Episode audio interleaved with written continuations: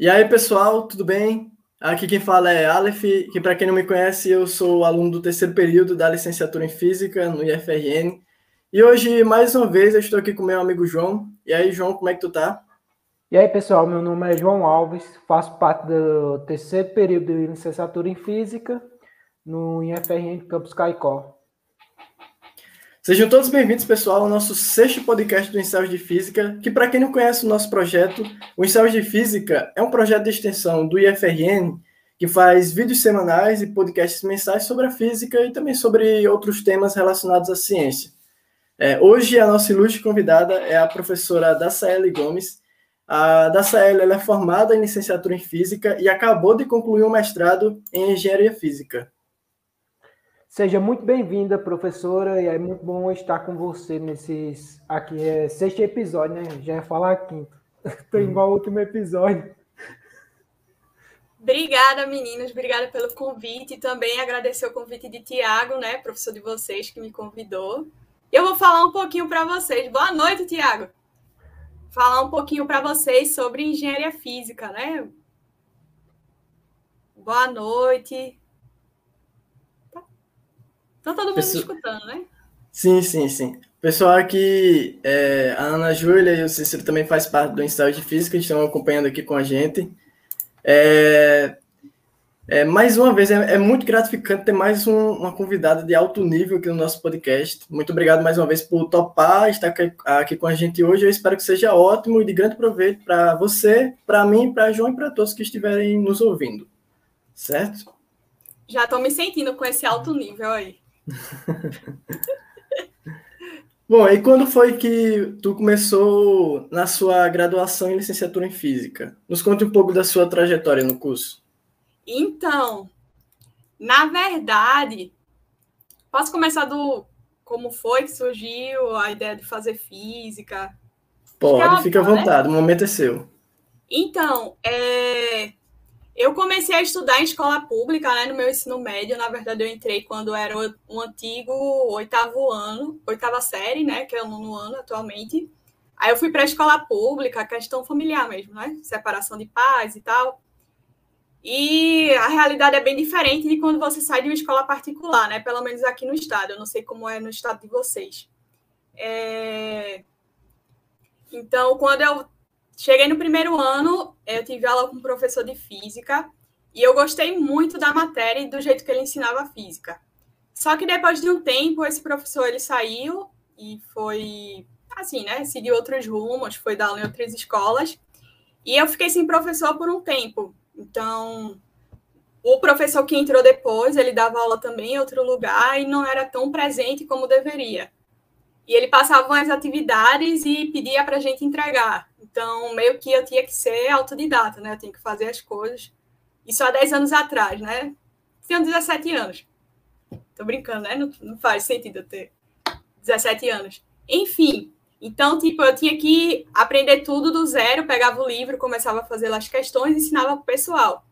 E quando foi no terceiro ano, né, eu tive que escolher qual era o curso que eu ia fazer. Já estava prestes a fazer o Enem, que na época eu peguei do vestibular aqui, que era a primeira fase Enem, segunda fase era a fase da, da própria universidade que aplicava a prova.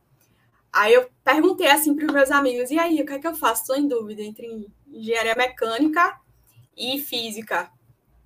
Aí um amigo meu disse, ah, tu já, assim, manja, né, da área de física, então por que tu não tenta? Eu, boa ideia. Aí eu fui, tentei, só fiz para a UFPE mesmo, né? Aí fiz para a UFPE e consegui passar.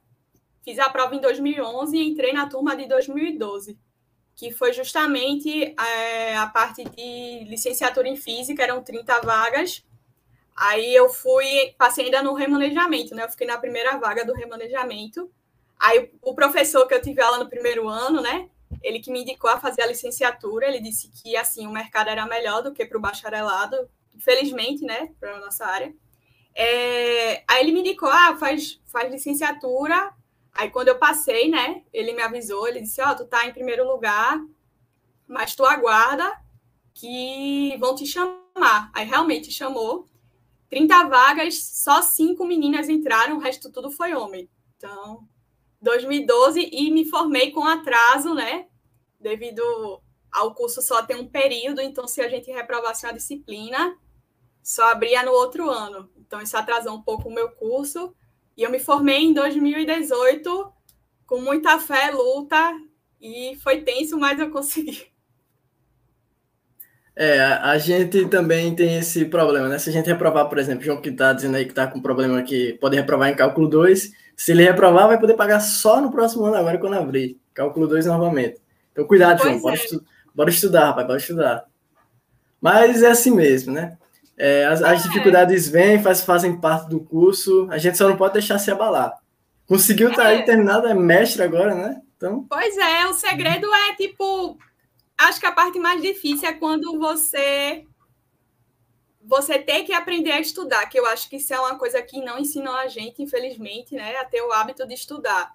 Então, quando a gente começa a adquirir isso na graduação, ou até mesmo se você for fazer outra coisa na sua vida, esse hábito, você começa a ter um foco. Quando você tem esse foco, pronto, faça qualquer coisa que você consegue.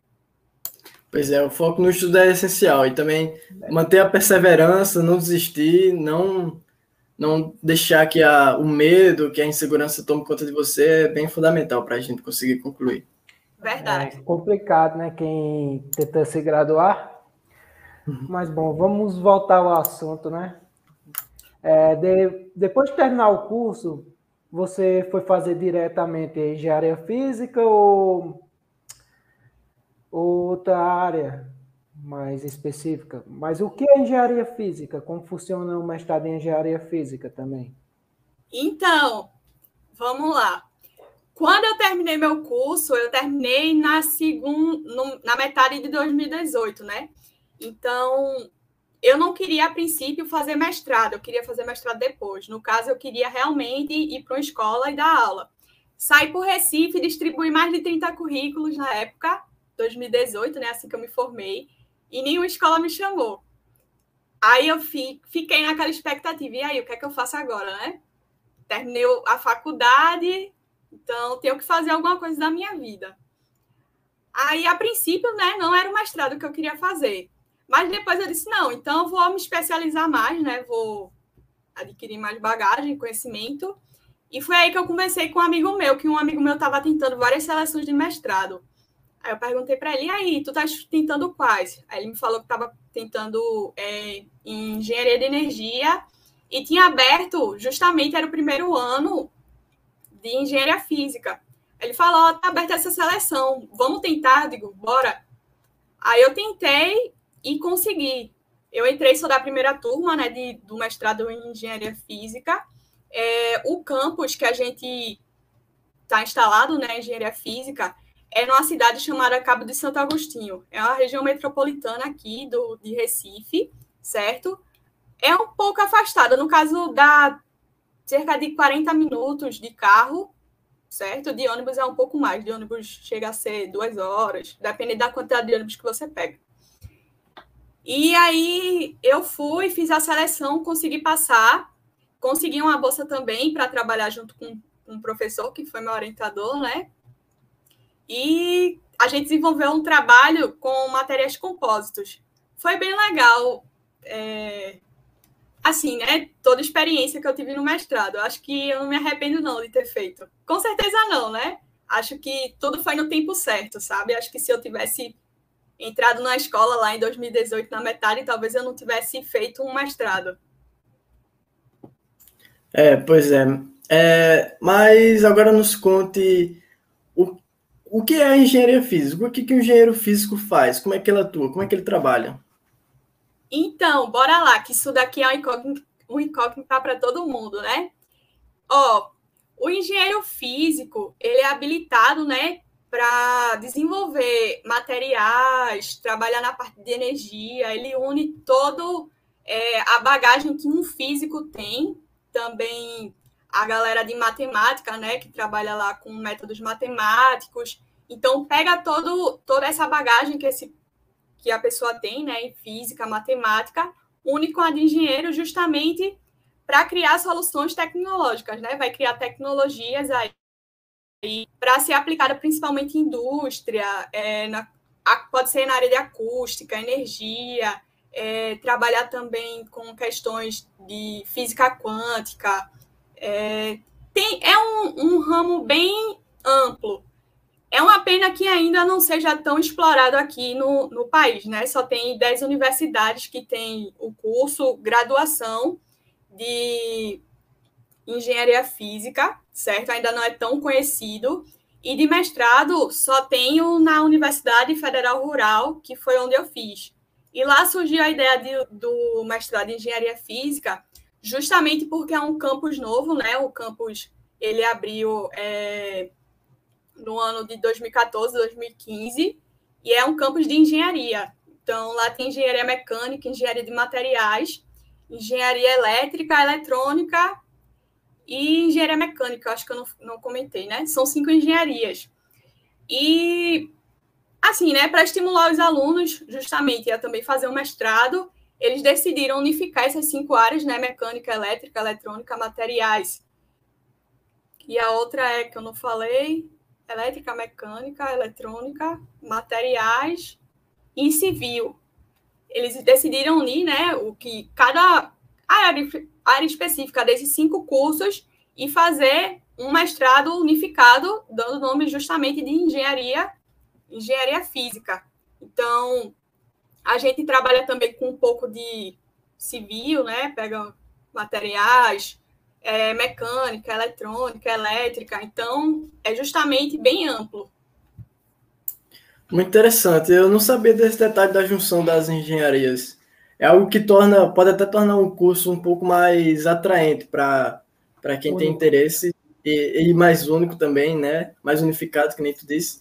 E e também pode ser que, por exemplo, a pessoa está em dúvida entre fazer engenharia, um mestrado ou, é, ou um curso em si, mas o mestrado que a gente está falando, mestrado, um mestrado em engenharia mecânica e engenharia civil. Oh, pode juntar as duas e fazer um mestrado em engenharia física, né? Isso. Agora tem um detalhe lá, porque é, a gente tem que. Quando a gente vai fazer o, foi fazer, né? Os professores foram dar entrada na documentação, que tem o mestrado de engenharia física. É, a área do mestrado em engenharia física lá da gente é materiais. Então, a gente, se você for querer é, fazer alguma coisa, né? Você é engenheiro mecânico, por exemplo, você tem que fazer é, um projeto justamente que no final tem uma aplicação com materiais. Então tem esse detalhezinho aí que tem que ter uma aplicaçãozinha em materiais justamente porque a CAPES ela diz que a área do mestrado em engenharia é, física é materiais. Aí tem que ter esse joguinho aí de cintura. Entendi, mas é, é um pequeno detalhe que a pessoa consegue, consegue se desdobrar para conseguir, né?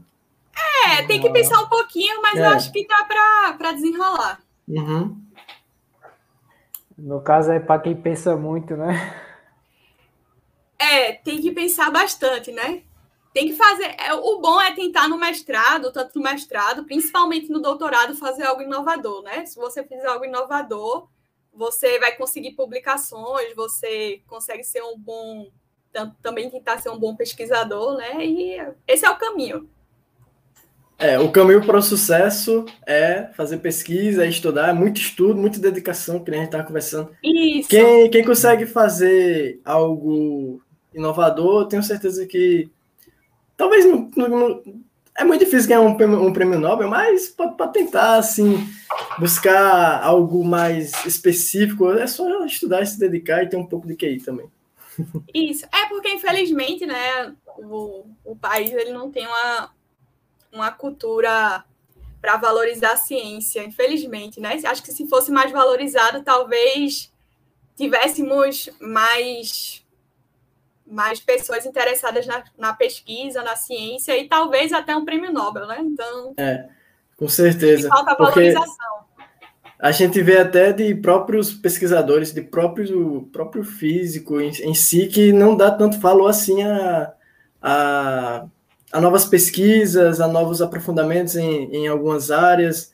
Ficam meio que relaxados, é algo que nós temos que tentar mudar, de certa forma, na nossa cultura na cultura brasileira. É, o brasileiro é foda. Tem que ser estudado pela NASA, né? O que é preciso para ingressar no mestrado em engenharia física? Quais são suas primeiras dificuldades que um estudante enfrentará na tentativa de entrar no mestrado? Então, para entrar no, no, mestrado em engenharia física lá, quando foi na minha entrada, né? Não sei se tem algum professor meu aqui assistindo agora, é, a gente fez é, uma seleção, né? A, a análise de currículo.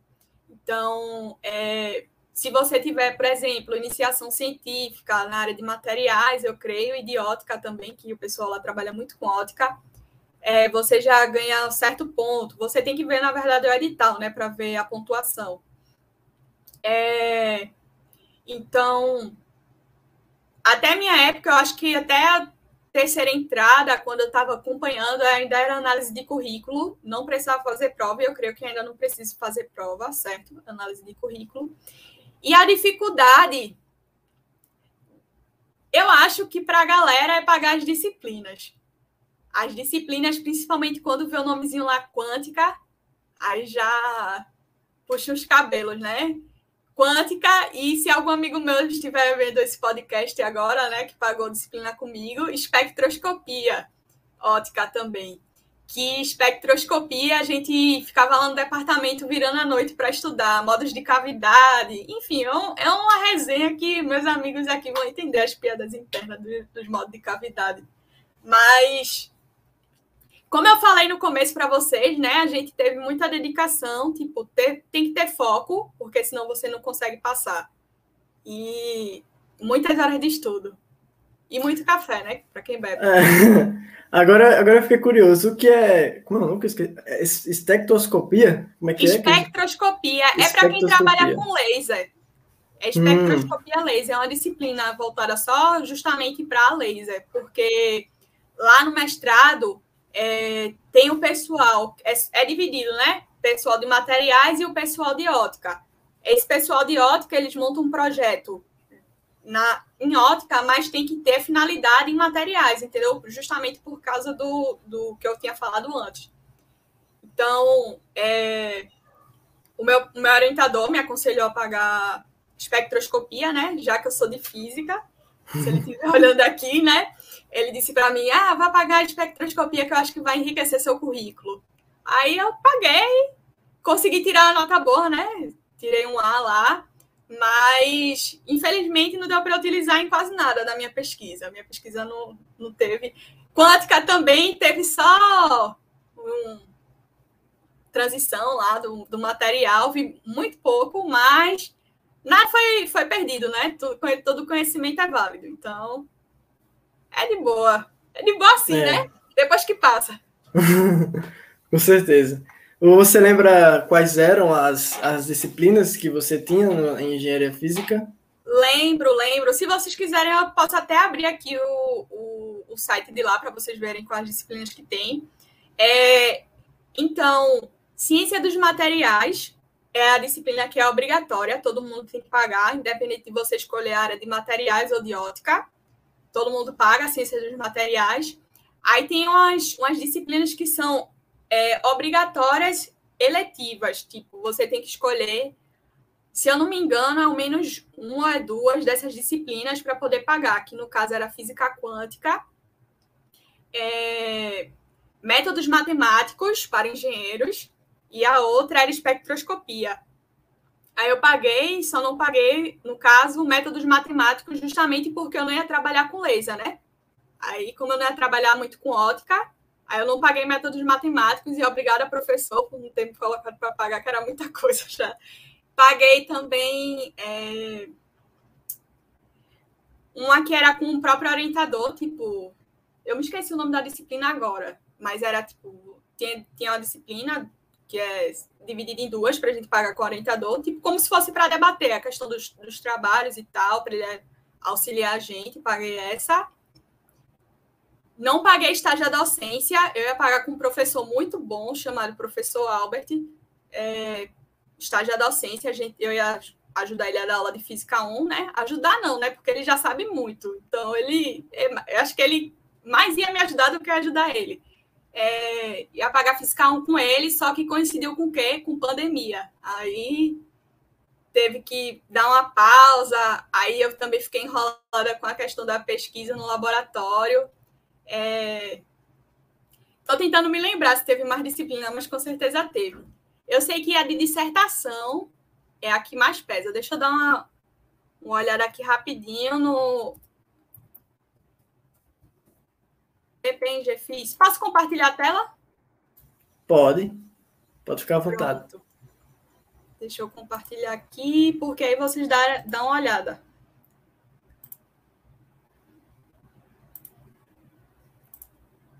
Compartilha. Dá para ver, não dá?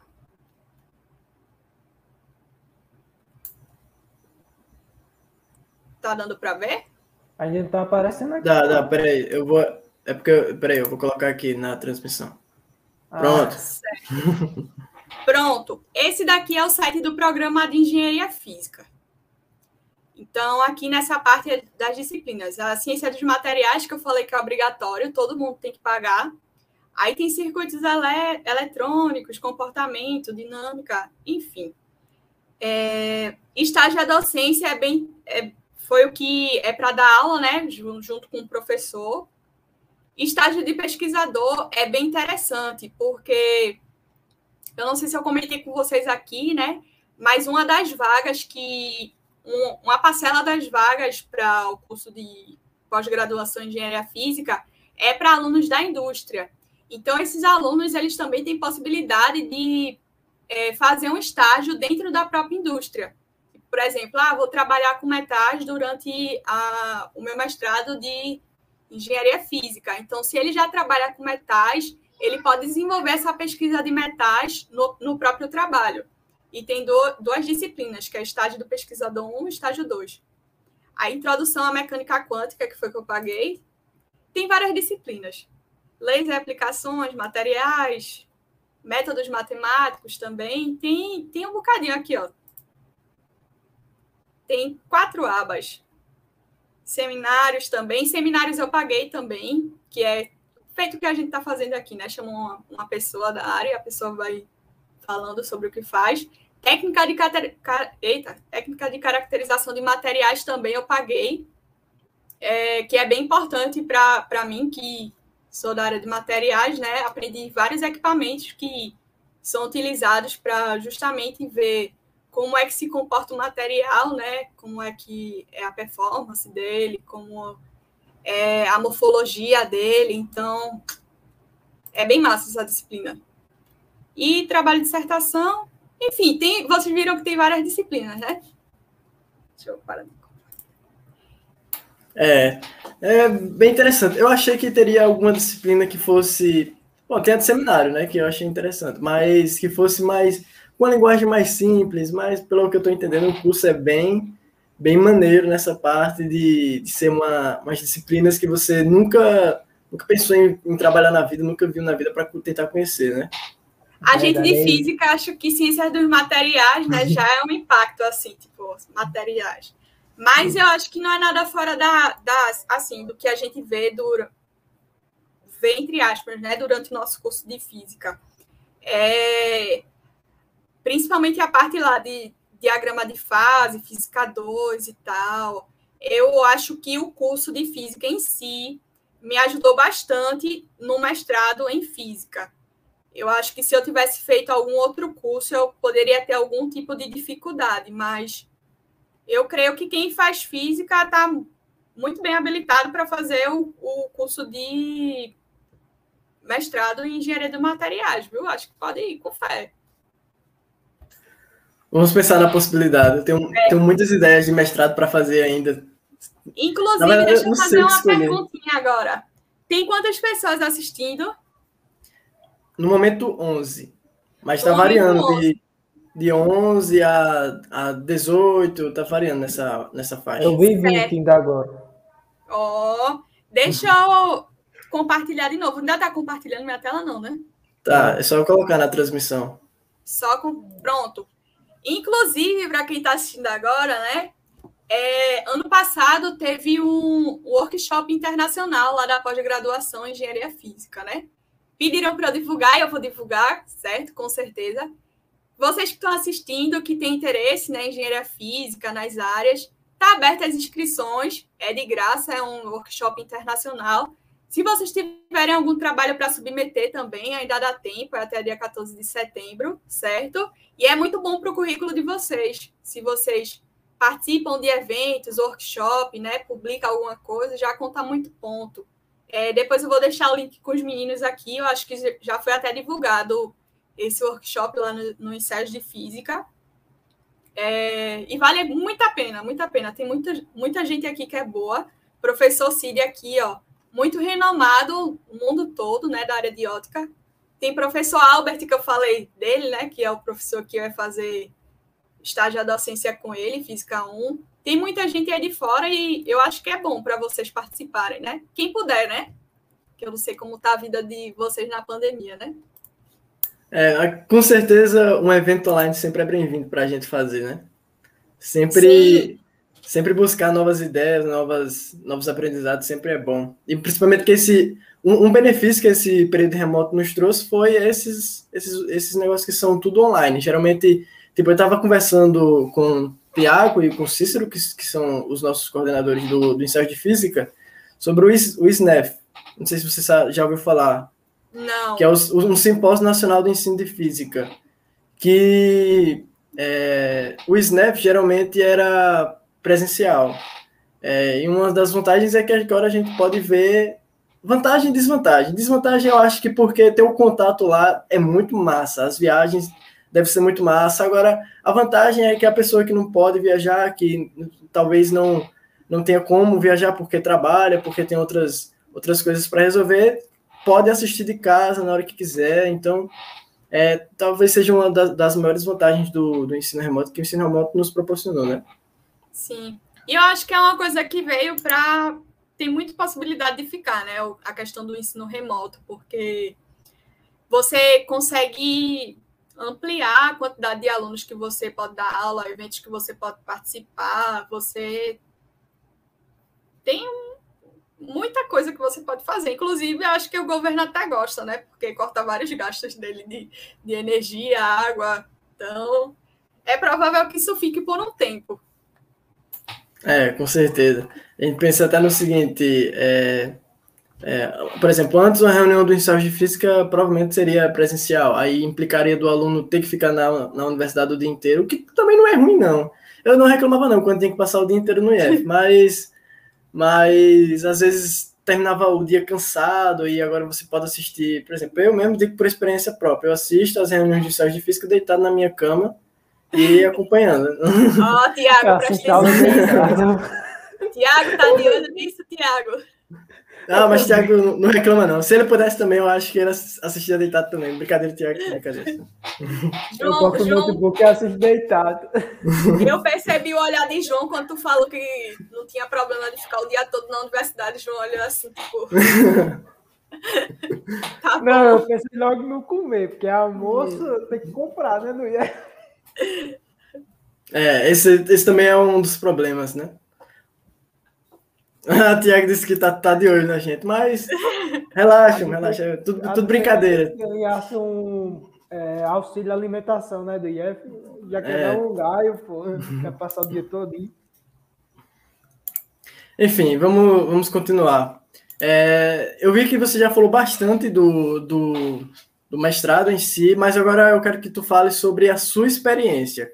A sua experiência no mestrado, suas vivências, tudo isso que você já pode ter falado um pouco, mas nos, nos diga um pouco mais como é que, como é que foi. Então, é... vou, vou falar o que. Vou ser bem sincera aqui, com, como eu sempre sou com os meus amigos, né? Do, do dia a dia. É... Eu fiquei muito com o pé atrás, porque o nome já assusta, né? Engenharia física. Então você olha, poxa, é, é complicado. Meu noivo provavelmente deve estar assistindo aí, né? Foi a pessoa que mais me incentivou, uma das, né? Sempre disse: não, menina, vai que você consegue. É... Quando eu cheguei lá, eu fui para uma cidade, inclusive a cidade do Cabo é a cidade que eu nasci, mas tipo, só fiz nascer lá e vim para Recife. Era uma cidade bem longe, Mas quando eu fiz minha matrícula, eu conheci uma pessoa muito legal, que foi a Valéria, junto com o esposo dela também, que fazia mestrado lá, né? Valéria tá para defender agora. Já gostei dela de cara. E com o decorrer do curso, o que eu achei bem, bem legal lá no, no na universidade é que a gente tinha um, um acesso aos professores muito bom. Os professores sempre, sempre são acessíveis. Então, se a gente chegava lá na sala do professor, o professor estava, a gente ia, conversava com o professor. É, os professores batiam papo assim de boa com a gente, precisava de alguma coisa. Os professores sempre eram solícitos, faziam de tudo para conseguir né, dar conta do, do que a gente estava precisando. É, o meu, minha dificuldade um pouco foi com as disciplinas, assim, questão de física quântica, eu pensei que eu ia me sair bem mal e tal, mas deu para levar, né, do, com sacrifício, mas consegui levar todas as disciplinas de boa. E quando eu fui escolher a área, né, porque eu tinha a possibilidade de escolher, tipo, trabalhar mais com ótica e no final aplicar em materiais ou trabalhar precisamente com materiais. Ótica para gente de física tá de boa, né? A gente vê ótica no curso bem dizer todo, então, vira no ensino médio. Aí disse, não, rapaz. Ah, eu, eu, não acho, eu não acho ótica muito de boa, não. Eu não, não me simpatizo muito com óptica, não. Sério, é uma das melhores, eu acho uma das melhores áreas. Ótica e quântica, eu passei a gostar de quântica, viu? Depois de pagar tanto, a gente diz, rapaz, se eu não gostar disso, eu não, não eu não sei se é porque eu ainda não paguei óptica. E quando eu vi no ensino médio, eu não simpatizei muito. Mas o que eu, o, a área que eu mais gosto assim, é a parte da mecânica, da mecânica mesmo, e da parte do eletromagnetismo. Eu acho Também, bem interessante. Mas, mas tipo, o que a gente vê no ensino médio é muito raso, pô. Porque sempre é no finalzinho do livro, o professor nunca passa todo, por falta de tempo. Rapaz, se tu fosse mais novo, é porque tu não foi meu aluno, porque senão dava tudo. Tem que dar tudo. Ó, então, quando vocês pagarem Física 4, provavelmente vocês vão gostar muito de ótica. É, tem muita coisa legal para se ver em ótica, né? Questão de polarização, difração, é, muita coisa muito, muito legal mesmo para se ver. Então eu fiquei com o pezinho meio atrás, né? Eu já tinha feito uma, um um período de iniciação científica com o professor Anderson lá no, na universidade, quando estava na graduação, na área de ótica, mas eu trabalhava com outra coisa, tipo, era meio que envolvia a ótica. Então eu decidi, eu disse, meu, já estou aqui, né? Então eu vou me desafiar, não vou para a área de ótica, não. Eu fui para a área de materiais, né? Quando eu fui fazer a inscrição lá, disse, eu quero a área de materiais. Aí foi quando um professor, que é meu orientador, me convidou para trabalhar com ele, né? Ele estava com uma bolsa que ele já estava com um projeto pronto, que foi justamente é, sintetizar uma membrana, ou seja, ia criar uma membrana do zero. E aí tudo bem, né? Criar uma membrana do zero e tal. Quando eu vou abrir, quando eu, quando eu vou abrir o caderninho lá para anotar, tem o quê? Química. Tá de boa. Só que químico o quê? Orgânica. Tá, tá de boa. Aí, tipo, já caí, saí de física e fui para materiais. Então, a princípio, eu fiquei me perguntando se realmente tinha sido uma boa escolha, né, que eu tinha feito. Sair do, da minha zona de conforto para aprender tudo do zero, bem dizer. Mas no final, vou dizer para você que valeu muito a pena. É, eu aprendi coisas novas, eu acho que valeu a pena o desafio. E eu, assim, né? Se vocês gostarem de desafio, acho que vale a pena, assim, né? Fazer uma, uma loucura dessa uma vez perdida, né? Sair da zona, da zona de conforto. Acho que vocês já saíram muito, né? Que estão fazendo física. Física, né? Muita gente que consegue, né? Se formar, fazer o curso. É...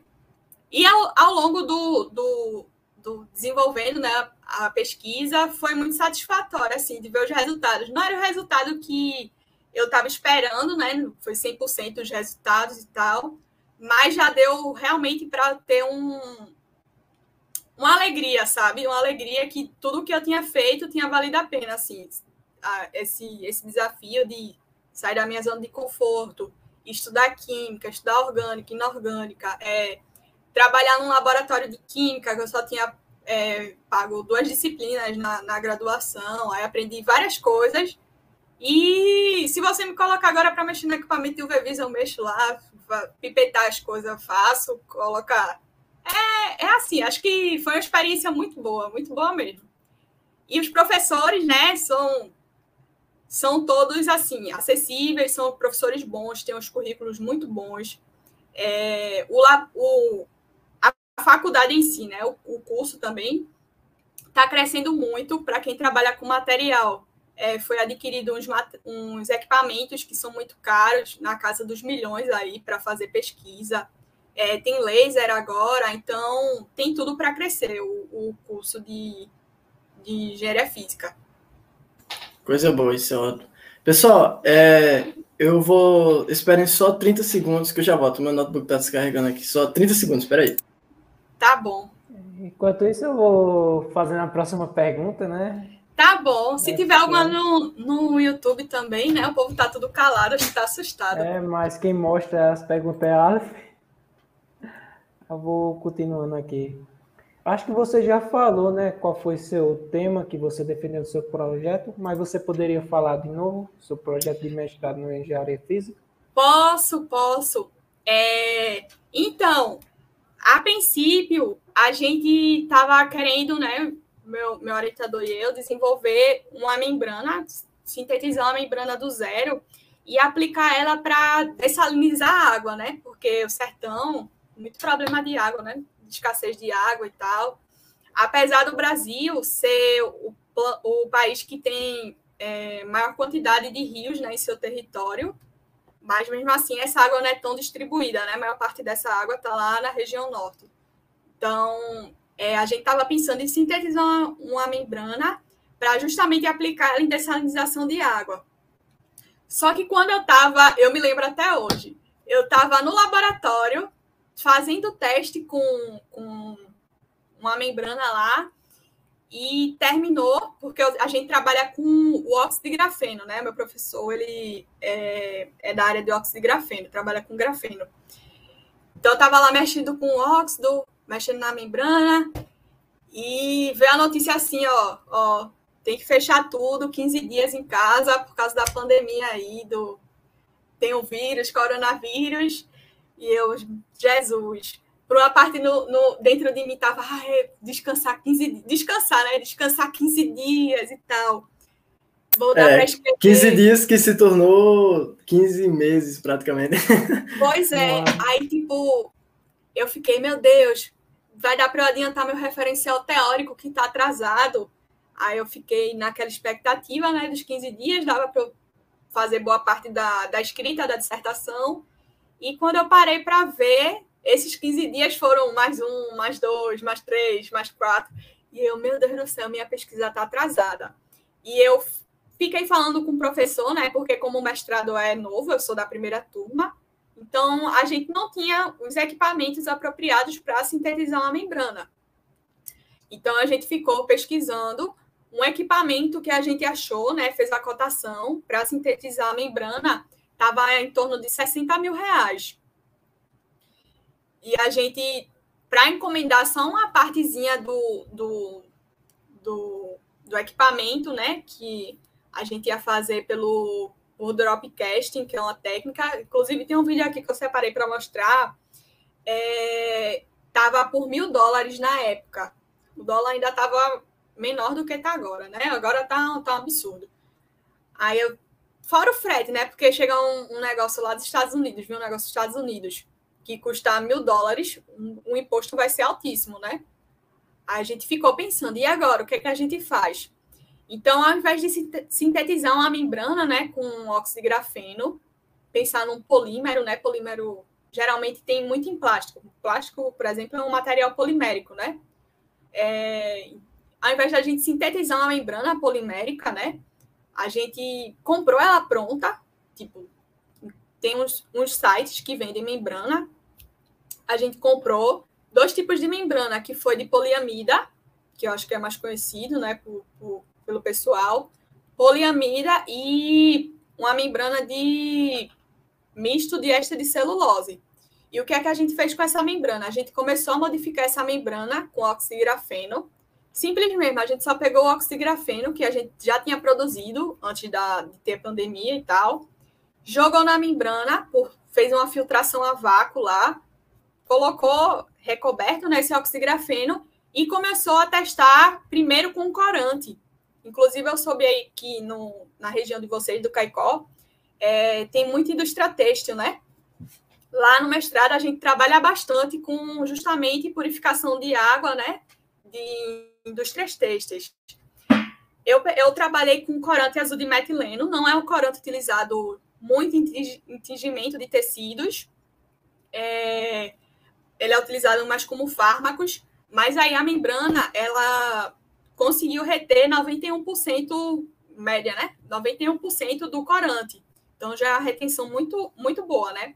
Melhor ainda se fosse 100%. Mas já estava no caminho. É, porque membrana é um universo. Então tem muita coisa para se fazer. E quando a gente foi trabalhar com sais, infelizmente, pelo fato do diâmetro do sal ser muito menor do que o de uma molécula de corante, né? Pense num corante como algo gigante, uma molécula de sal bem pequenininha. Aí a gente não conseguiu é, reter as moléculas de sais, né? Fazer a dessalinização que a gente queria.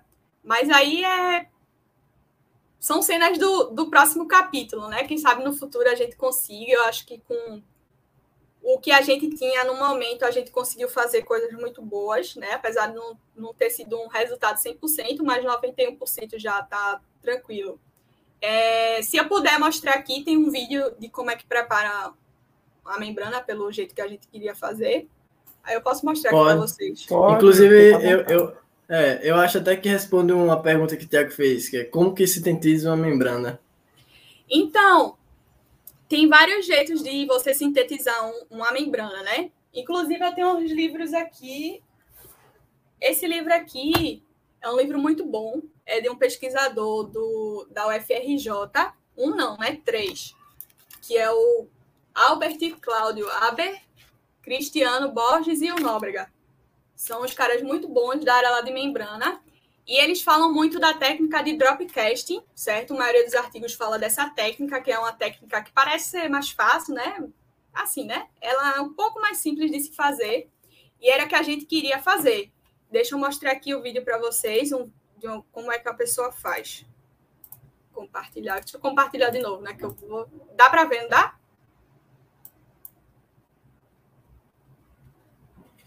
Coloca na tela, Alf.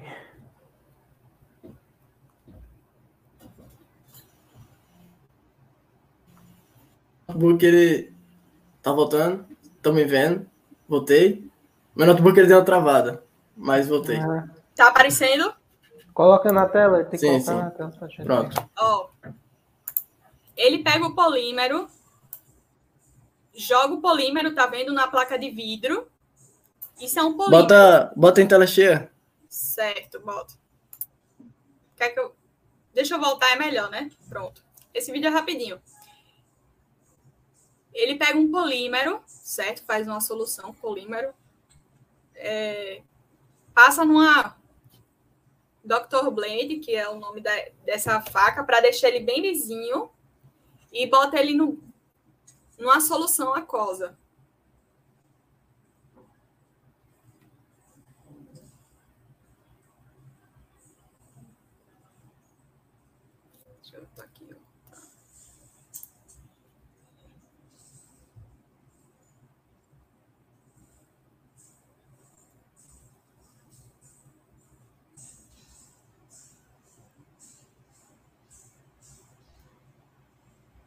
E aí já está pronto a membrana.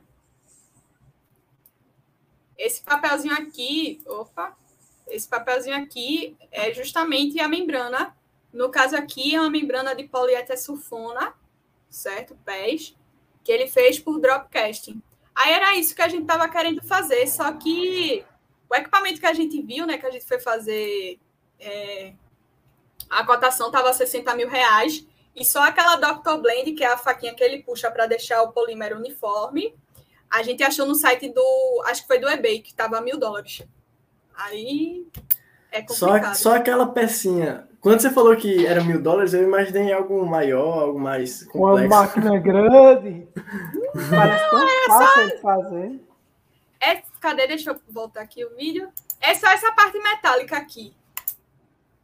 Essa partezinha metálica. Que era mil reais, né? Nem o vidrinho acho que vinha.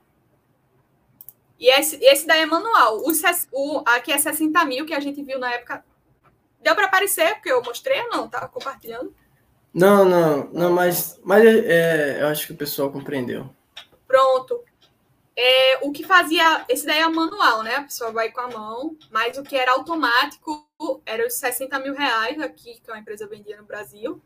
É, e a outra, que era dos Estados Unidos, essa partezinha, né? Mas só que com outro design. Era mil reais. Aí pesou, né? No orçamento. Só vai converter, vem imposto, vem tanta coisa, aí a pessoa desistiu. É. Mas aí, deixa eu mostrar para vocês. Meu Deus do céu. Peraí, tá compartilhando minha tela, não, né? Não, tem que compartilhar novamente. É, porque eu tiro, porque senão fica aparecendo uma, muita coisa, né? Pronto. Deixa eu mostrar aqui. Ó, essa daqui foram as membranas de misto que eu sintetizei, né? No caso, essa toda branca aqui, ela sem nenhuma, nenhum, nenhuma quantidade de óxido de grafeno, né? Na superfície dela.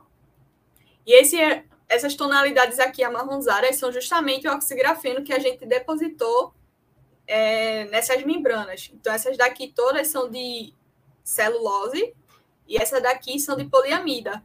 Aí a gente começou a testar. Testou, testou, testou. Isso daqui é uma foto de microscopia dessas membranas. Opa! Que é isso. Dá para ver, não dá? Sim, sim, estamos vendo perfeitamente. Pronto. Isso é uma foto de microscopia das membranas, certo? Porque depois a gente, além de colocar o óxido de grafeno nessas membranas, a gente teve que fazer com que é, esse material depositado, né, o óxido de grafeno depositado, ele ficasse mais firme, mais preso em cima da membrana. Então, a gente fez um processo que é conhecido como processo de reticulação. Pegou um, um polímero, né? Pegou outro polímero, é, misturou com ácido cítrico e depositou em cima da membrana e colocou num forno, que é uma estufa. Aí o material, né, a membrana, o oxigрафeno, ele ficou mais preso na membrana. Então, a gente, além de ter feito aquelas membranas lá, a gente também fez elas com reticulação, que chama. E aqui foi o teste de filtração.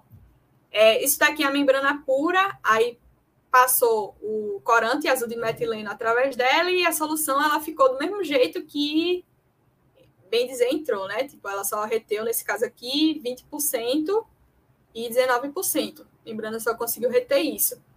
E quando a gente é, colocou o, o grafeno, né, o oxigrafeno em cima, aí você já nota que a tonalidade do, da membrana já escureceu, né, justamente porque tem um material aqui mais escuro, que é o oxigrafeno, e a cor do corante, ó, já saiu desse azul escurão aqui para um azul claro. E nesse caso aqui, essa retenção foi justamente 91%. Aí aqui tem mais os dados e tal. Pode falar. Aqui. Se usasse dois, é, dois membranas aqui, que essa ficou mais azul escura, não limparia mais o, o mesmo líquido, não? Se usasse dois, duas membranas, no caso, essa daqui é azul escura, essa daqui, né? Essa marronzinha. É. Então, tem um problema no caso de filtração, porque esse tipo de filtração aqui que eu utilizei foi a filtração direta essa filtração direta com essa quantidade de oxigrafina aqui que vocês estão vendo, que é, deixa eu mostrar em outra imagem, que é essa última aqui, que é com 0,5 miligramas de oxigrafeno depositado aqui em cima, ela já demorava muito tempo para filtrar, tipo, uma, um dia, não, nesse caso aqui era 8 a 12 horas, né? Tem, teve outra que foi um dia. Então já demorava muito tempo. Se eu colocasse outra membrana com o mesmo valor de oxigrafeno, era bem, bem dizer impossível dela filtrar, tipo, em, sei lá, 24 horas. Então, a gente não fez esse teste colocando uma membrana em cima da outra. A gente deixou para fazer isso mais na frente, caso tivesse tempo, mas infelizmente a gente não teve esse tempo. Então, a gente ficou só com um teste de uma única membrana mesmo, né? De cada tipo, assim. Vários testes com membranas, só, só uma membrana por vez no sistema lá de filtração. É, mas quem sabe no futuro, né? É é uma ideia que a gente já teve, é uma boa ideia. No futuro a gente faça isso, porque é até uma coisa que eu argumentei lá no, na, na minha dissertação e na minha defesa, né?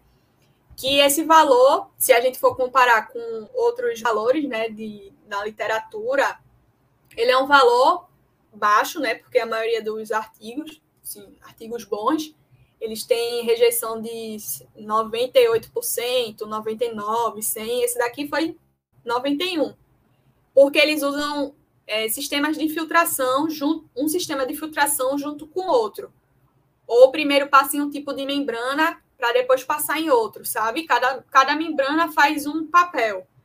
Nesse caso aqui, essa daqui poderia ser usada para limpar a maioria dos poluentes, né? A maioria das moléculas de, de corante e utilizar essa mesma, essa mesma solução em outro processo de filtração com membrana também, aí tornaria essa membrana realmente, essa água realmente é, com valor provável, é provável, né? É, acima de 91%. Mas se você olhar a princípio, você pensa que esses testes são fáceis e, e são rápidos de fazer, mas não é é coisa que demorou muitos meses para eu conseguir fazer, principalmente porque tudo que eu fiz, eu fiz com média, né? Tipo, eu refiz o teste no mínimo três vezes para cada membrana, só teve uma que eu não consegui fazer esse, essa quantidade de testes, porque demorou, tipo, dois dias para sintetizar essa membrana, né? Colocar o oxigrafeno. E, e para ela filtrar o corante também demorava mais tempo. Aí quando vocês estiverem no laboratório, daqui a um tempinho, vocês vão ver que são coisas que acontecem, né? Você que é um profissional, né, um pesquisador experimental, você vai se deparar com várias coisas no laboratório.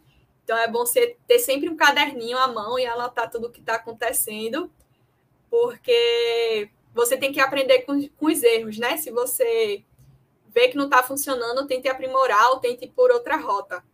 Então foi isso que a gente tentou fazer. A gente fez essa rota aí, conseguiu esse resultado, já guardou. Todo resultado, você não é que seja um resultado que você não vai usar. Até mesmo um resultado que deu algo errado, já é alguma coisa que você pode usar para não seguir aquele caminho ou para tentar aprimorar aquilo. Aí é muita coisa, gente, é muita coisa. Tem umas coisas bem legais. Aqui é a foto do óxido que a gente produziu, né? E aqui é o sistema de filtração. Deixa eu mostrar aqui. Aqui foi o sistema que, nessa região aqui, ó, foi que depositou a membrana. Ela é toda branquinha, certo? Essa aqui é a imagem da membrana já com oxigrafeno. E aqui em cima, a gente já depositava o corante.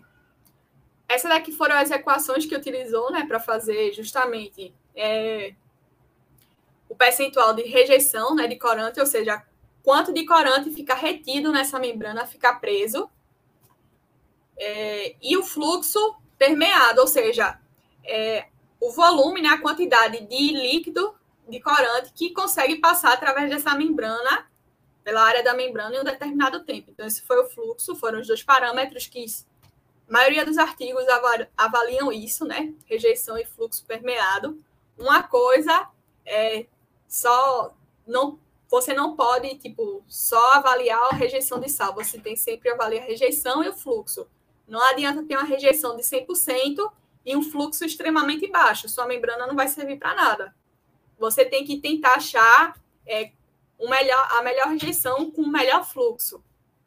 Então, é algo que quando vocês estiverem na pesquisa, vocês vão ver que com muita leitura, muita coisa, é, para, a princípio parece, não sei se eu choquei muito vocês ou se deu para compreender, né?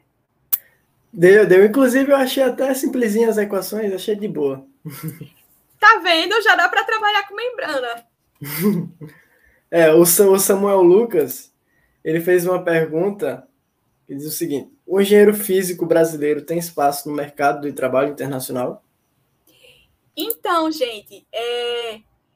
eu não sei muito sobre como está o mercado internacional para engenharia física, mas eu creio que sim.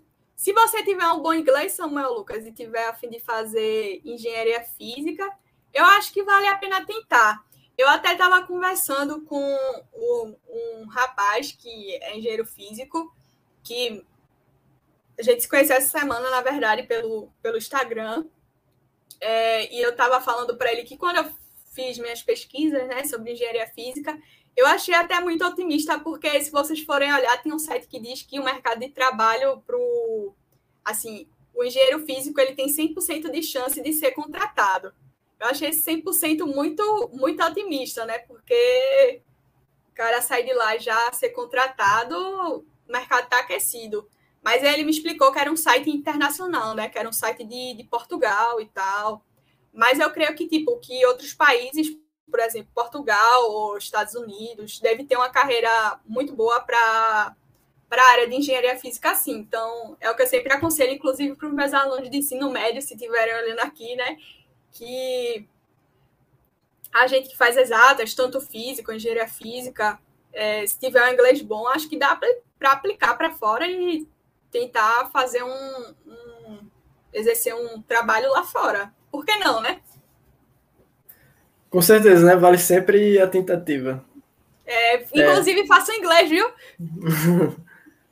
Agora, uma pergunta que me deixou curioso, uma, uma dúvida que eu fiquei curioso aqui agora. Quando você está trabalhando no, na, no, no mestrado, sintetizando essas membranas, você recebe algum algum auxílio do governo, alguma bolsa, tipo alguma bolsa do, da faculdade ou, ou não? Então, é, geralmente as universidades, né, elas têm uma bolsa, por exemplo, é, um curso de pós-graduação é, pode ter, sei lá, cinco bolsas de, de, de pós-graduação. No caso do mestrado, essa bolsa ela é em torno de R$ 1.500. Se for daqui da, da do fomento do Estado, que é a FACEP, em Pernambuco, é R$ 1.525, mas aí você tem que seguir uns certos requisitos. Você não pode ter vínculo empregatício. É, se tiver um vínculo empregatício, depende, depende da área, e você tem que ter tipo, um número reduzido, você tem que ser dedicação integral ao curso, né? Dedicação exclusiva ao curso. Você não pode ser, tipo, um, assim, né? pegar a bolsa e trabalhar e não, não ligar para o curso. Não, você ganha aquela bolsa justamente só para estudar. Aí mestrado é em torno de R$ 1.500, que já estava para aumentar, né? Porque esse valor de R$ 1.500 está há muitos anos. E de doutorado, eu creio que seja R$ 2.300, R$ 2.400. Eu não sei. Não sei se Tiago foi aluno de doutorado com bolsa, acho que ele pode falar melhor. É, infelizmente, ainda não tenho doutorado na né, engenharia física. Eu espero que daqui a um há uns anos abra, né, lá no, no, na, UFPE, na UFRPE, ou em qualquer outra universidade, né, que é um curso muito bom. É, tem uns trabalhos muito bons lá, a galera já conseguiu publicar uns artigos, né, os professores com os alunos, tem amigo meu que trabalha com, com materiais, né, para na área de energia e tal, tem a galera do laser lá, já tem uns, uns artigos publicados já. Só tem oito para o curso que a primeira turma está se formando agora, né, em 2021. Sou a, a quinta que conseguiu terminar o mestrado. Por enquanto só tem oito, então acho que está no caminho certo. Inclusive, para minha gente, se deixar, eu falo, eu falo muito, viu? Ó, eu Pode queria ficar mostrar, à vontade, o momento é seu. Eu queria mostrar mais um negócio. Porque quem sabe eu consigo incentivar uma pessoa né, que está assistindo aqui a trabalhar com membranas. Se não for trabalhar com, com a área de engenharia física, mas no curso de materiais também, mas vá para engenharia física, estou fazendo a propaganda, vá para lá. É... Dessa, me entrou uma dúvida. Tem, tem algum, algum doutorado já aqui no Brasil? Sabe me informar se tem algum doutorado aqui no Brasil em engenharia, engenharia física? física? Não. Sim? Não. Ah. Mestrado só tem um, que é lá na Universidade Federal Rural de Pernambuco, que foi onde eu fiz, lá no Cabo de Santo Agostinho, né? é, tava assim, né? Eles têm a, a, ideia de quando ter a avaliação da CAPES, porque os cursos têm que ter a avaliação da CAPES, né? Aí, dependendo da nota que tiver, eu creio que seja nota 4, é 5, é, pode abrir um, um, um, doutorado, né? Aí, quem sabe no futuro abra, né? Por favor, professor, se você estiver ouvindo aí, vamos subir a nota, né? Que eu fazer um doutoradozinho. Mas tem outros, tem outros doutorados que você pode conciliar, porque no caso, se você fizer um mestrado em engenharia física, você é da área de materiais, como eu assim, você pode fazer um doutorado em materiais, porque a área tá, tá na mesma, né? Trabalha com materiais, vai para materiais e tá tranquilo. É, eu tinha falado que a gente estava trabalhando com membranas, né? Por causa justamente de dessalinizar a água. Para motivar vocês um pouquinho, é, Nordeste, né? Região, tem uma região aí que é sertão, né? Então tem baixo índice de, de água e tal, é um problema que estão fazendo a transposição do Rio São Francisco, eu não sei nem se terminou e tal, mas é, talvez não chegue a tanto, tantas pessoas assim. Então, membranas é uma solução né, muito boa justamente para dessalinizar água, né, ou para reter contaminantes. E opa, essa notícia aqui que eu sempre mostro, tá, tá aparecendo, não tá para vocês? Tá sim, tá sim. Botei na tela. Pronto. Quem não sabe, né? Sei que tem uma, uma guerrinha interna aí, né? Que Noronha é de Rio Grande do Norte, mas é de Pernambuco, né? É, tem uma Noronha lá, a água deles é por dessalinização, né? Eles fazem dessalinização por membrana. Então, eles tiveram um orçamento aí em 2021, foi de fevereiro essa notícia, é, justamente para ampliar a, a rede lá deles de dessalinizar. Então, caso vocês, que eu sei que vocês possam estar motivando alguém para ir para o mestrado em engenharia física, né? Vocês podem é, já ter uma ideia de mestrado justamente para desenvolver uma membrana. Espero que já tenha lá o equipamento que eu queria ter usado, né, para desenvolver uma membrana, para ser mais eficiente essa dessalinização de água. Então, Noronha usa e outra notícia também é que o governo do Ceará também eles estavam querendo construir a maior usina de dessalinização do Brasil. E não só é, aqui no Brasil, né, que eu falei para vocês que é um país que tem muita água doce no seu território, mas é mal distribuída. Tem muito país no mundo que não tem água doce, né? Com, como, como deveria, se fosse realmente homogênea a distribuição, né? Então, Emirados Árabes, aquela região ali, também eu creio que nos Estados Unidos também façam a dessalinização de água. Então, é um mercado muito aquecido de se achar tecnologia, é. né? Dessa eu, área. eu já li, eu já li uma reportagem que diz que parece que é em Israel e também na Arábia Saudita, enfim, mas diz que lá eles fazem a dessalinização da água. Isso. Aí é bem interessante se vocês desenvolverem uma membrana, né, que eu não consigo desenvolver, desenvolver uma membrana que consiga reter sais, já é uma, um, uma inovação, né? Assim, uma membrana diferente, né? Porque já tem membranas que retêm sal, mas uma membrana a baixo custo, que você consiga utilizar por algum outro processo e tal, já é uma boa ideia para vocês. Então, deixar aí minha sugestão como pesquisadora, né, para quem quiser seguir os passos de, de reter sais, tá aí uma ideia. Muito interessante, muito interessante. Achei, achei bem interessante, porque assim, a gente fala é, que geralmente os pesquisadores, eles trabalham justamente em laboratório, mas eu nunca tinha tido contato, realmente, como pesquisador, nunca tinha tido contato com alguém que faça essas coisas no laboratório. Então, sabendo agora realmente o que a pessoa estuda, eu me senti mais encantado ainda.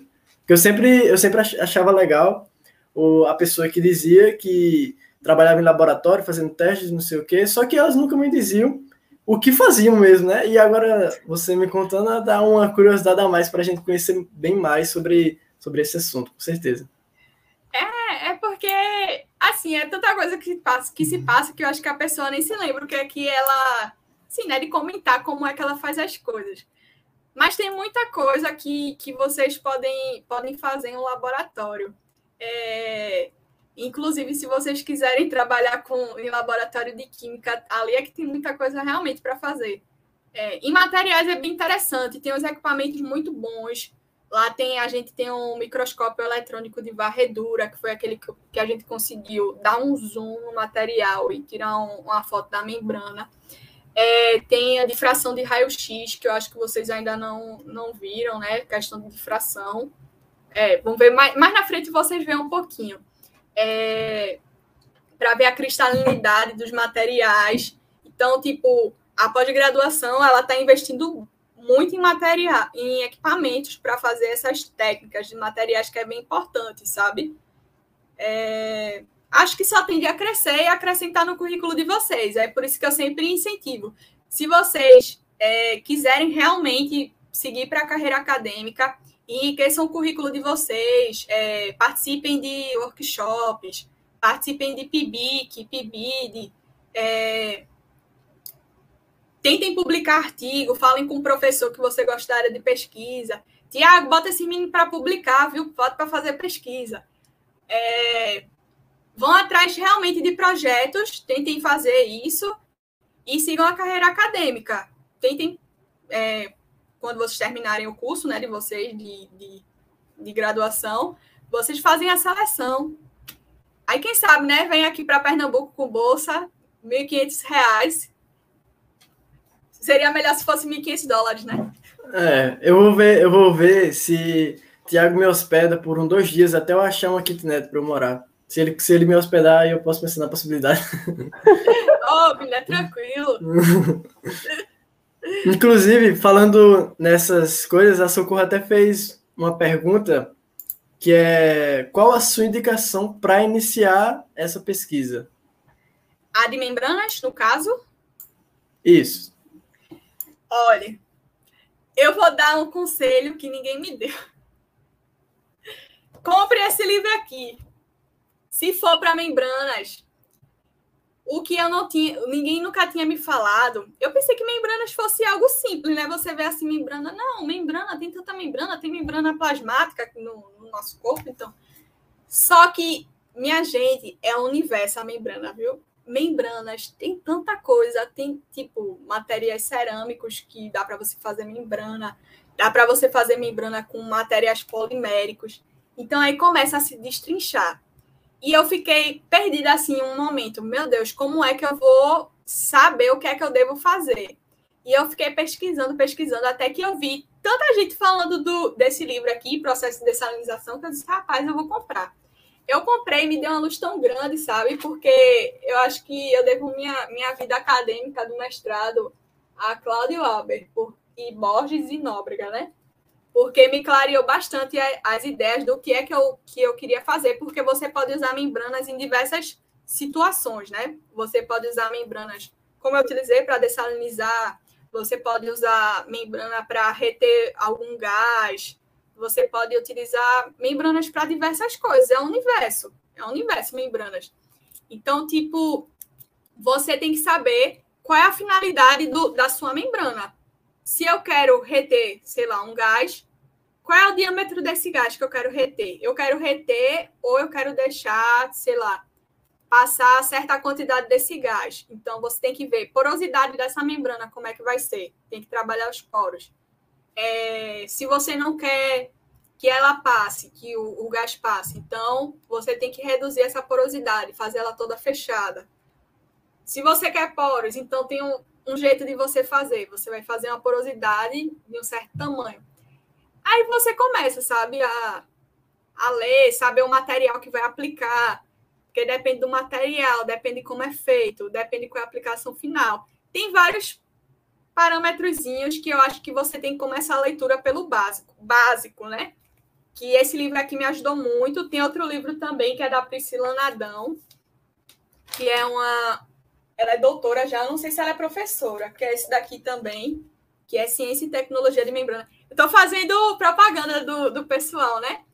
Também me ajudou muito, certo? Ele fala basicamente das técnicas de. Deixa eu abrir aqui um pouquinho para ver o. Ó. Fala várias coisas sobre a área de membranas, por exemplo, a definição.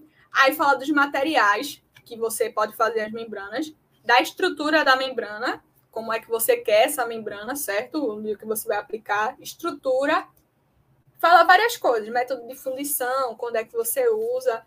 Então, é um universo grande. Inclusive, é, quem faz hemodiálise, né, a diálise lá, é processo também por membranas e tal. Então, é, é uma área que tende a crescer. Tem membranas também de microfiltração, é é pauleira, tem muita coisa.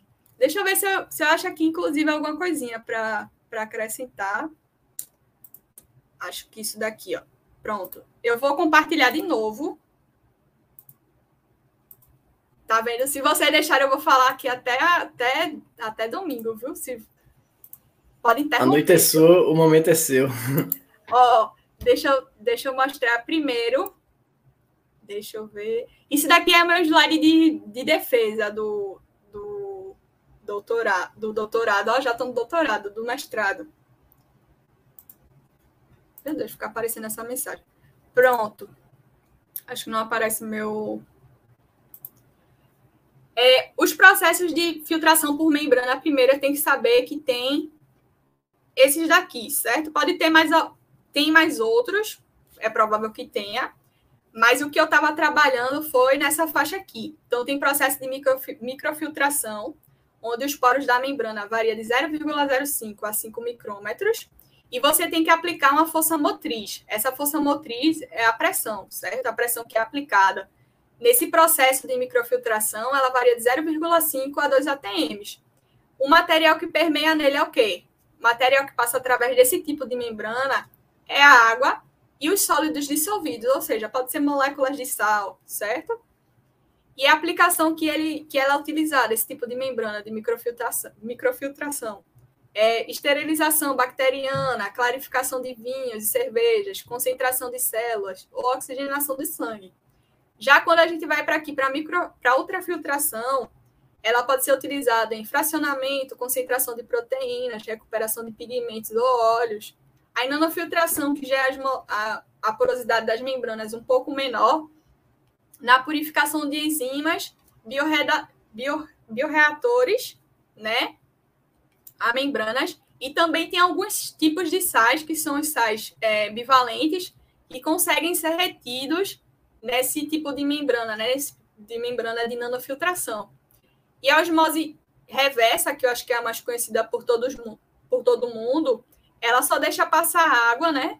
Mas ela consegue reter as moléculas de sal, por isso que ela é utilizada para dessalinização de água, concentração de suco de frutas também, desminer... Eita, desmineralização de água.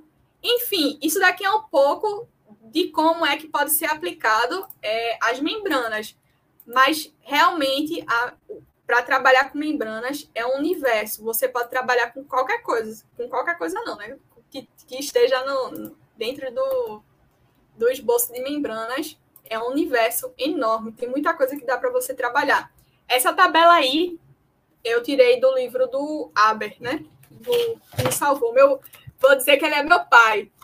Meu pai, Aber, que me salvou. Ele fala muita coisa boa assim. Se você, você tem que ter um foco também do que é que você quer. É, assim, né? Que, o que você busca fazer com membranas. Deixa eu ver se eu acho aqui mais alguma coisa interessante para falar. É. Ó, outro sistema também que pode que utilizar a membrana é a pervaporação, certo? E a aplicação é desidratação de álcools e eliminação é, de VOC da água. Eu não sei o que é VOC, mas enfim. Permeação de gases, que eu já tinha falado para vocês. É, hemodiálise, que é a diálise, né? Que é o rim artificial, recuperação de NaOH. Tem muita coisa para aplicar. Quem sabe alguém aí de, se interesse por diálise, né? Que eu acho que diálise tem muito. Tem muita. Como é o nome? Tem um mercado. É muito aquecido para diálise, né? Galera, problema no rins. Aí tem que todo. Acho que três vezes na, três vezes na semana, né? Fazer a hemodiálise lá. Gente, eu não tô viajando é. muito não nas ideias, não, né? Porque às vezes tá eu não, falo, tá falo, falo, falo, falo, falo, e. Tá ótimo, tá ótimo. É, eu estava até pensando aqui se nessa área, inclusive nessa área de dessalinização da água, que foi aqui tu, tu trabalhou, não foi? É, se né? teria. Hã? Sim, é. Mas vai dar certo, eu tenho certeza que vai sair um curso de doutorado e que quando você for ingressar no doutorado, você vai conseguir. Pensar positivo é. sempre, né? Pois é, queria muito. Sim. Agora, eu esqueci o que eu tava falando. Que eu falei que o raciocínio, tá vendo? Não, não, lembrei, lembrei, lembrei. É, eu, eu acho que essa, essa área da dessalinização ela vai, vai ter que ser. Eu gosto de pensar assim: o que é que o futuro pede para o nosso planeta? Eu penso que o cara vai fazer engenharia de petróleo. Eu, assim, eu acho que não tem um desenvolvimento tão grande como a pessoa que quer fazer engenharia de energias renováveis. Isso aí eu acho bem interessante. Pode ser um tipo de energia que a pessoa é, que a maioria das, do, da sociedade tenha que usar no futuro, é essencial usar, claro, com certeza. É, e é que nem essa parte da dessalinização da água. É algo que a gente, uma hora ou outra, vai ter que ser necessário usar. Já é necessário usar, já é necessário usar. É, mas que eu tenho certeza que vai aumentar bastante a necessidade, e por isso que é preciso a gente usar essa área. E eu me senti bastante atraído por ela, confesso a você.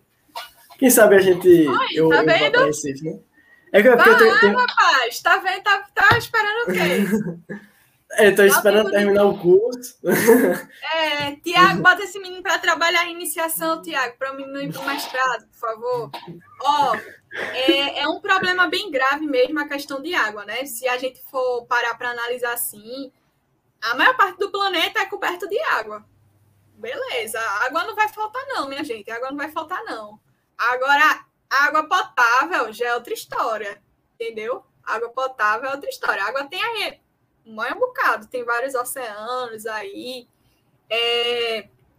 Cada oceano tem um nível de sal diferente, né? Tem os oceanos tem certo tipo de sal, outro, enfim, níveis diferentes. É, no caso, deixa eu abrir aqui minha apresentação de novo, né? Deixa eu só ver se eu coloquei aqui, coloquei, tá vendo? Coloquei tudo na minha apresentação. É porque a apresentação do, do, de defesa, né? Tem que botar tudo para argumentar. Vou mostrar para vocês também. Meu Deus do céu, mostro tudo, né? Tá. Ó. Tá aparecendo. Eu... Pronto. É...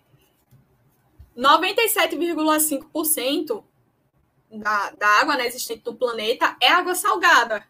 É água que tem um grande índice de sal. E água doce é apenas 2,5% de água né, presente no, no planeta. E desses 2,5% de água, apenas 1%, 1% desses 2,5% da água doce é que é de fácil acesso, é que é encontrado em rios e lagos, certo? O resto, 99%, é água que não está, não, a gente não tem um fácil acesso. Por quê? Ou ela está subterrânea, ou ela está em geleira e calotas polares, que é a que mais tem. Essa água de geleira e calotas polares é água doce, mas a gente não consegue pegar essa água né, para o consumo. Aí, é, o próprio CONAMA, né? O CONAMA, que é o órgão do meio ambiente do, do Brasil, é, Conselho Nacional do Meio Ambiente, ele estabelece o índice de salinidade das águas. O que é uma água doce? Que a gente fala tanto água doce e água salgada, mas a água doce não tem sal.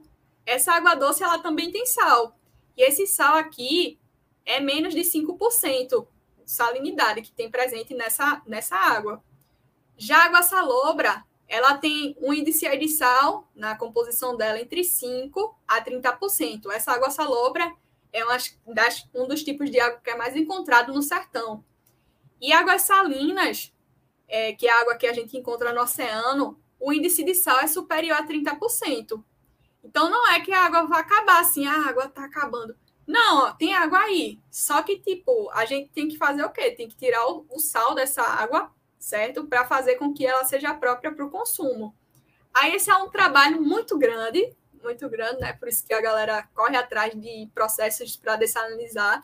Não tem só por membrana, tá? Tem outros tipos de dessalinização também. Tem é, dessalinização por eletrólise, eu acho também. Tem, tem outros tipos de membrana, de, de dessalinização. Mas o que a gente está trabalhando mais, né, que a gente mais vê, é justamente por membranas, que é algo mais usual. Aí eu coloquei também na minha apresentação que o Brasil, como eu já havia comentado com vocês, né, ele é o país que mais tem água doce em seu território. O Brasil dispõe de 12% da reserva de água doce do mundo todo. Então, é o país que mais tem, tem rios no, no mundo todo. Só que essa distribuição não é homogênea. A região norte, ela tem 68,5% de sal, ou de, de água doce, desculpa, no seu território. Já quando a gente vai olhar aqui para a região nordeste, que é que a gente está, é a menor que tem. Só tem 33,5% dos rios. Então, não é uma distribuição homogênea. E apesar disso tudo, né, dessa ter grandes rios, ter maior é, grande quantidade de rio e tal, 70% dessa água doce é utilizada na agricultura, 22% na indústria e a gente, para uso doméstico, é apenas 8%. É, então, você nota que indústria e agricultura são os maiores consumidores de água, né? Essa água, é, muitas vezes, da agricultura, é, as pessoas conversam com os agricultores, mostram tecnologias de reaproveitamento de água, para não pegar aquela água, é, usa, né, tem fertilizantes e tal, outras coisas, é, e não reutilizar, joga lá, sei lá, faz o descarte da água e tal. Aí se mostra tecnologias para os agricultores, para eles poderem reutilizar, até porque sai mais barato para eles reutilizarem a água do que estar tá pegando sempre, é, assim, né? Pegar água nova, vamos supor. As indústrias é a mesma coisa, né? 22% do consumo de água. Então, mostra ali uma tecnologia que eles podem reutilizar a água, porque eles vão gastar um, um certo valor no começo, mas depois eles que vão sair no lucro, entendeu? Porque eles vão poder ficar reutilizando aquela água até um certo ponto e ganha tanto ele quanto ganha também a natureza, né? Aí é bem interessante, gente. Quem quiser trabalhar aí com questões de ambientais, né? Também tem isso. É, realmente bastante interessante e é uma é algo que a gente tem que com certeza pensar e também economizar água, já que essas, essas tecnologias são um pouco caras, né? Eu vi que é para produzir membrana é bem bastante caro por enquanto, por testes. E para dessinalizar, para dessinalizar, dessinalizar, como é? Dessalin... Eita, até Para fazer é, a dessalinização da água é bem caro também. Então vamos economizar água por enquanto, que Infelizmente, o nosso, a nossa região é pobre de água, escassa, e a gente passa muito problema com isso. É, inclusive, até a Socorro fez uma pergunta aqui, é, que disse assim, na zona rural, a água é sempre, a água sempre é salgada. Tem alguma coisa a ver com o solo? Então, Socorro, é, eu creio que tem a ver sim, porque pelo que a gente fez uma pesquisa rápida, eu não me aprofundei tanto, é, boa, uma parte, né? Não vou falar boa, mas uma parte dessa água do, do sertão era água salobra. E de acordo lá com o Conama, né? O próprio Conama, ele fala lá no, no artigo dele, no, na resolução, desculpa, dele, que essa água salobra, ela tem um índice de sal entre 5% e 30%. Então, já é uma água com maior quantidade de sal do que uma água doce certo? Então, é provável que essa água que você fala lá da, da zona rural é, seja uma água salobra. Então, por isso que é, tem um índice maior. E também eu creio que dependendo do, da região, né, uma água é diferente da outra, a composição e tal, pode ter mais sal, menos, assim, né? Por exemplo, água do mar tem não só NaCl, né, que é o cloreto de sódio, mas tem outro tipo de outro tipo de sal, Na2SO4, tem um lítio. Então, tem vários tipos de sais, não é só NaCl. Então, essa quantidade, tipo, de, uma, de, um, de um lugar para outro pode mudar, certo? De, de sal. Então, creio que seja por isso que você sinta que a água é mais salgada. Justamente por ser uma água sal, provavelmente é salobra e tem uma composição de sal maior.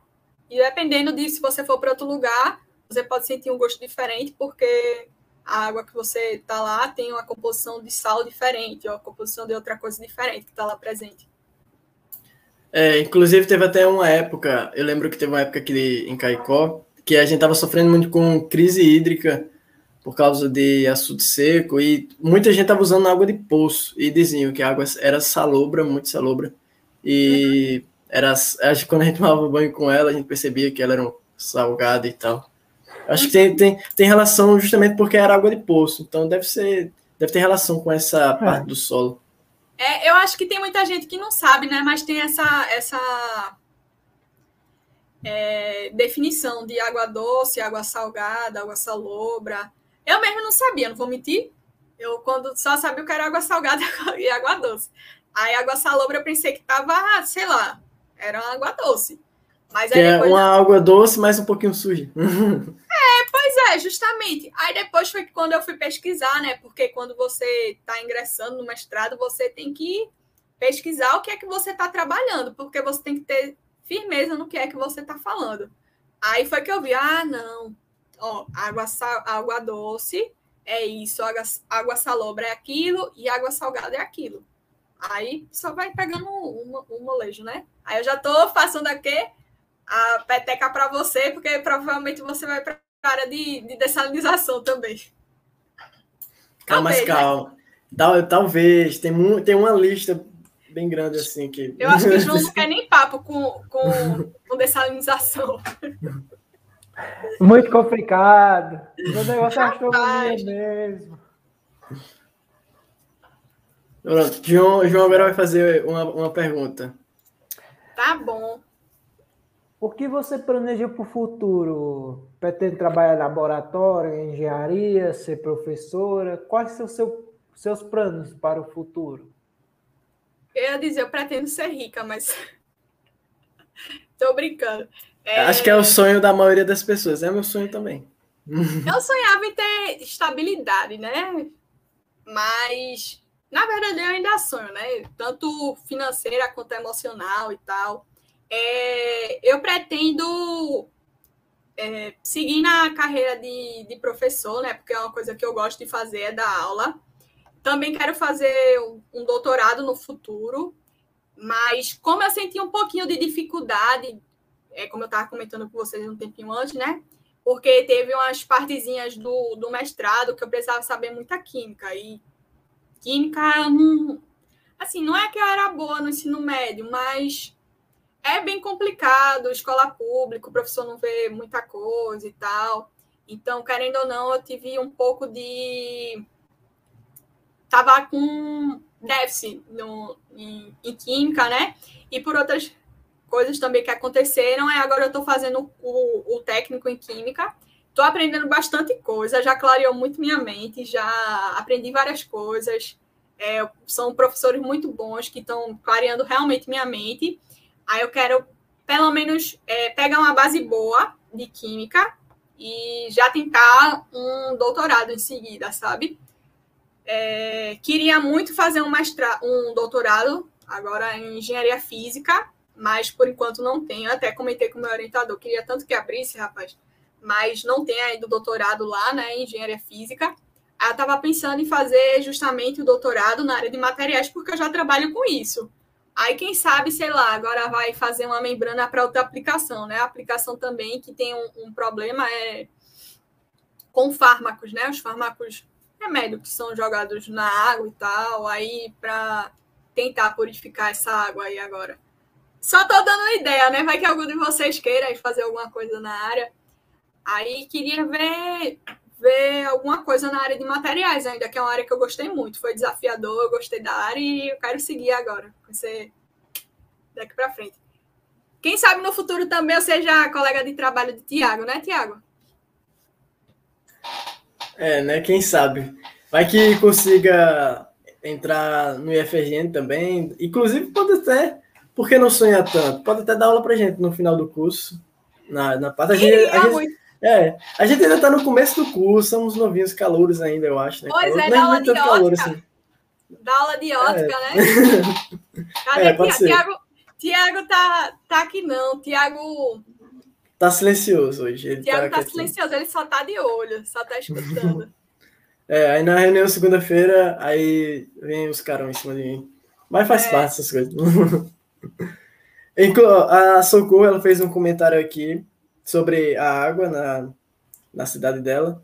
Disse assim, na minha cidade, que é São João do Sabugia, houve uma pesquisa na água devido ao grande índice de câncer na cidade, porque é uma cidade bem pequena, só que eu não soube dos resultados caramba, é, é realmente, tá vendo? Você tem que, dependendo da, da água, né, da região que você esteja, ela pode ter um, uma composição um pouco diferente de outra. Então, sempre tem, tem pesquisa em relação a isso.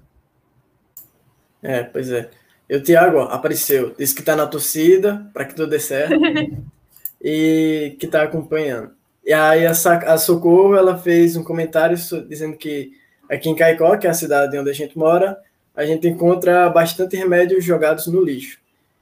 Inclusive, tomara que meus vizinhos não estejam me assistindo nesse momento, mas eu fui jogar o lixo fora essa semana e eu encontrei uma vasilha, uma vasilha não, é, um saco de lixo que tinha muito lixo, eu acho que tinha algum diabético, algum diabético na rua, e tinha muito lixo nesse saco de lixo, é, algumas seringas, alguma coisa assim. Eu, eu, fiquei, caramba, isso é meio que. Acho que lixo hospitalar tem que ser jogado, despejado de outra maneira.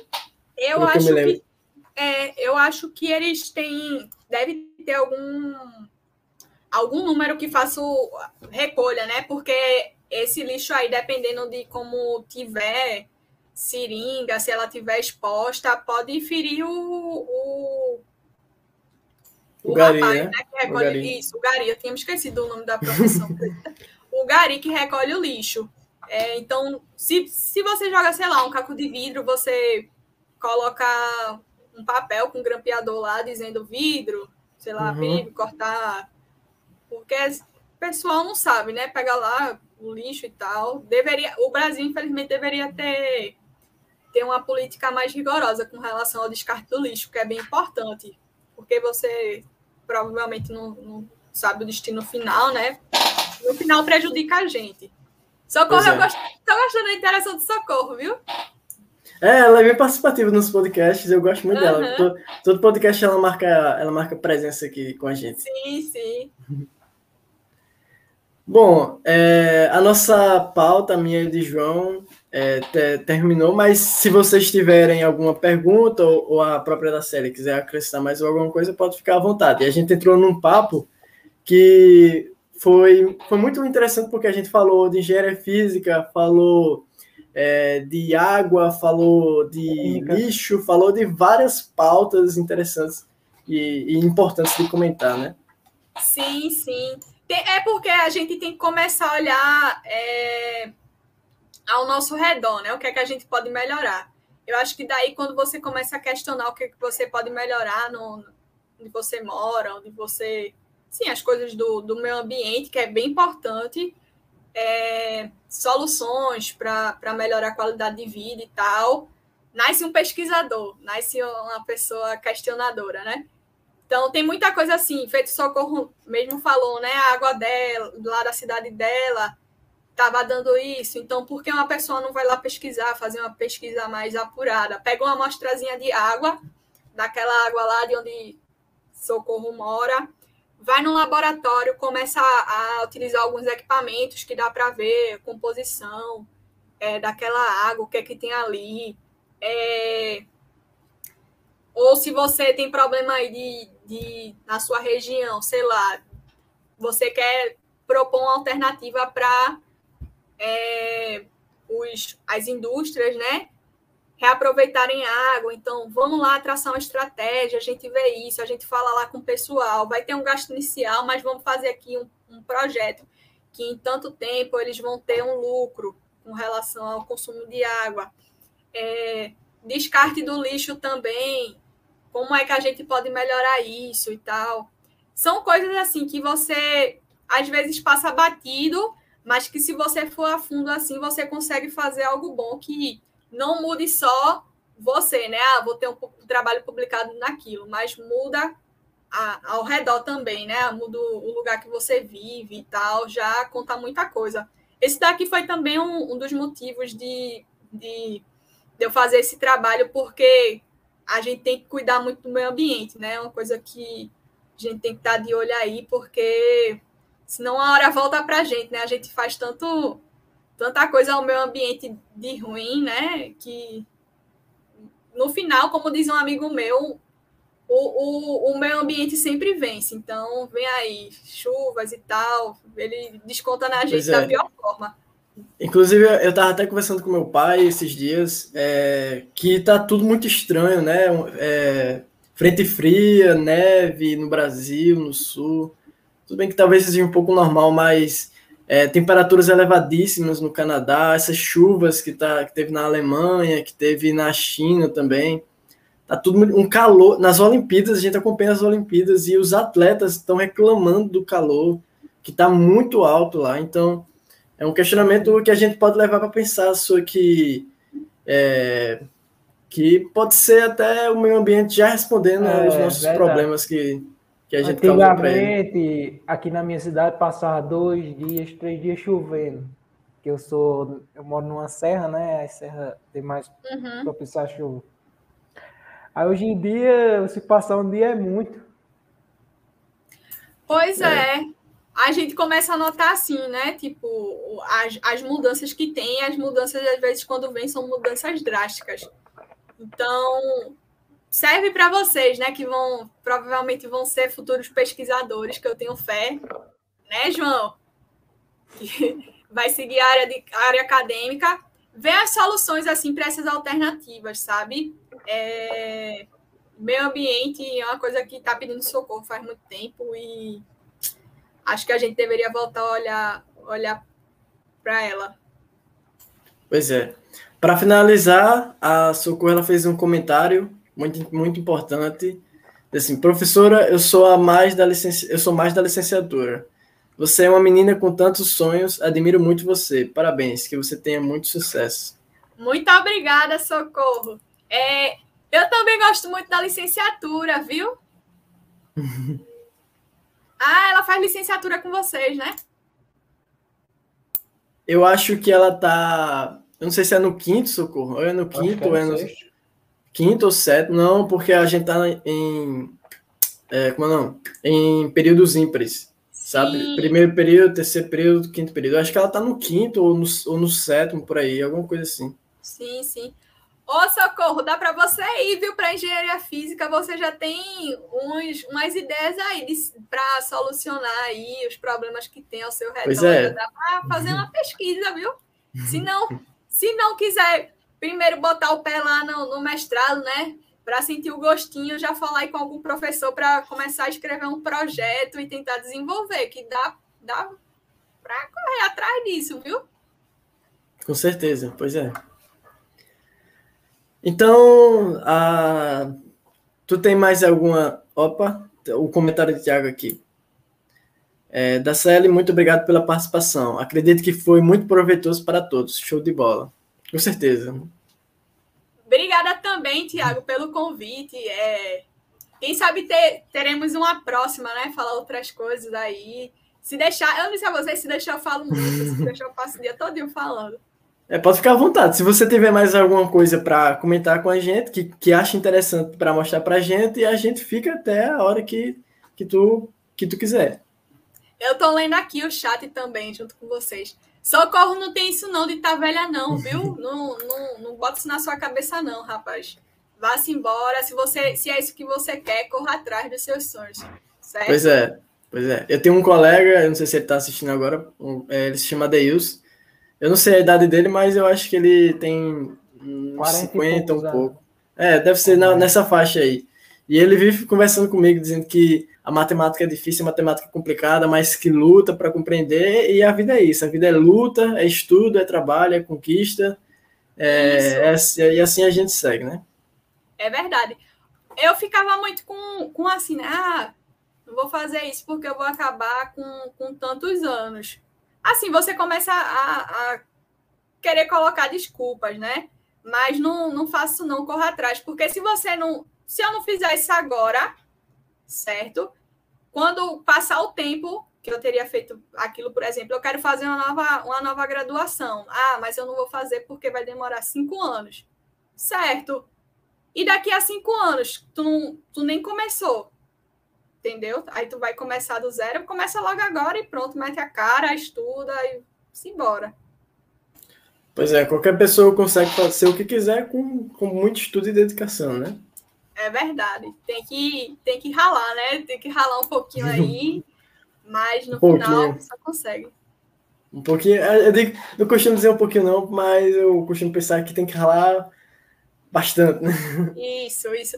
Ó, oh, é, eu queria dizer um negócio para vocês, né? Agradecer a, a, a, o convite aí de vocês. Vocês estão trilhando aí o curso de física. Eu sei que é um curso difícil, né? Um curso que exige muito, muita dedicação. Vocês também têm que ter uma saúde mental boa, né? Porque tem algumas coisas que você começa a, a, mexer assim na cabeça de vocês, mas não desistam, certo? Se tiver um pouquinho assim apertado alguma coisa, fale com o professor e tal.